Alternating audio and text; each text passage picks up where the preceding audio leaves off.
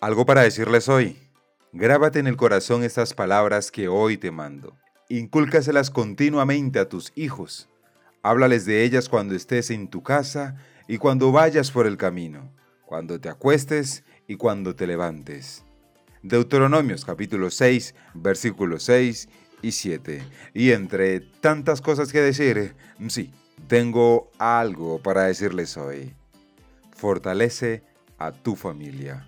Mis amados oyentes, Dios me les bendiga grandemente y bienvenidos a un nuevo capítulo. Soy Bill Jones y sí, seguimos hablando de las familias, porque la familia es el núcleo más importante en la sociedad y es de suma importancia para Dios. Y es por ello que hemos dedicado un mes para hablar de las familias. Y hoy vamos a hablar de esa responsabilidad de fortalecer a nuestras familias. Como padres, como hijos, tíos, primos, todos tenemos responsabilidades en cuanto a esa fortaleza familiar. Y dicho esto, mis amados, criar una familia puede traer mucha satisfacción, pero al mismo tiempo puede ser muy desafiante, especialmente en el mundo actual. Tus hijos enfrentan decisiones mucho más difíciles que las que tú tomaste cuando eras joven. Y hoy mis amados, vamos a tratar o a tocar cinco maneras o puntos en los que puedes fortalecer y proteger a tu familia para superar las dificultades y los desafíos. El primero de ellos, mis amados oyentes, es enseñarles buenos valores. Resulta que en Proverbios 22.6 dice, instruye al niño en su camino, y aun cuando fuere viejo, no se apartará de él. Es responsabilidad de los padres enseñar a sus hijos buenos valores y principios. Enseñales acerca de Dios y de cuánto les ama. Enseñales que la honradez es la mejor herramienta y que sigan la regla de oro, que consiste en tratar a otros como quisieran que los trataran.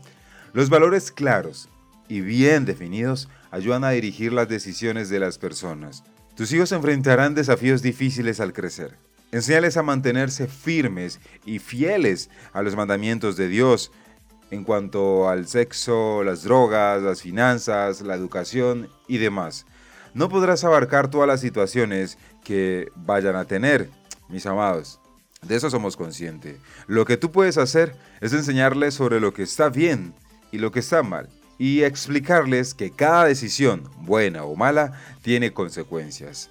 Ya de ahí para allá, ellos escogerán su destino. Además, a través de sus vidas, asegúrate de que tus hijos sepan que los amas, pase lo que pase, y que los escucharás con atención cuando tengan preguntas. El segundo punto, mis amados, de vital importancia, es tener un momento familiar, un momento en familia cada semana. ¿Y a qué voy con esto? Y es que en esos momentos, preferiblemente suele ser en las noches, las familias pasan tiempo juntos, aprenden del Evangelio, comen algún refrigerio y se divierten. Las noches de hogar pueden adaptarse a tus hijos, no importa cuántos años tengan. Los hijos pequeños pueden disfrutar de cantar, ver videos cortos con un buen mensaje, por supuesto, o actuar historias de la Biblia para que los miembros de la familia adivinen cuál es. Los niños mayores tal vez prefieran una lección más formal y después una actividad como jugar, qué sé yo, voleibol, boliche o salir a caminar. Pero es de vital importancia, mis amados, tener ese tiempo de calidad con la familia. Nuestro tercer punto es orar juntos. Un antiguo dicho dice, una familia que ora junta permanece unida. Dios bendice a las familias que oran juntas, dándoles paz, amor y armonía en el hogar. La oración familiar es una manera excelente para ayudar a los niños pequeños a desarrollar la costumbre de orar por sí mismos. Algunas veces los horarios de trabajo y de las escuelas pueden dificultar las oraciones familiares, pero, mis amados oyentes, vale la pena el esfuerzo. Traten de escoger una hora en que, por lo general, están todos juntos, como es la hora de la comida o antes de dormir. Y nuestro cuarto punto, ir a la iglesia o congregarse más bien juntos. Las familias se benefician en el aspecto espiritual y social al asistir juntos a la iglesia. En la iglesia, tus hijos aprenderán de Jesús y sus enseñanzas y cómo aplicarlas en su vida.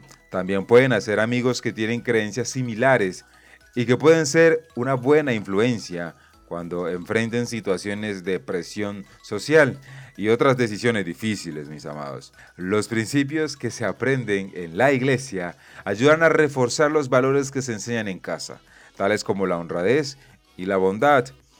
Es un compromiso que toma tiempo, mis amados oyentes, pero Dios nos bendice cuando asistimos. Y nuestro quinto y último punto por hoy, en el capítulo de hoy, por supuesto, es leer la Biblia juntos. Al leer las escrituras, mis amados, como familia, invitarán al Espíritu Santo a estar en su hogar. Y es que las historias que encontramos en la Biblia enseñan lecciones muy valiosas sobre la fe y cómo superar desafíos, entre otros. Aunque estas historias sucedieron hace mucho tiempo, aún son de valor para nuestro tiempo. Ayuda a tus hijos a entender que pueden encontrar valor, inspiración y guía en las escrituras. Dios bendecirá a tu familia cuando leen las escrituras juntos. Mis amados, por hoy aquí concluimos. Dios me les bendiga grandemente en el nombre de Jesús. Soy Bill Jones y esto fue algo para decirles hoy.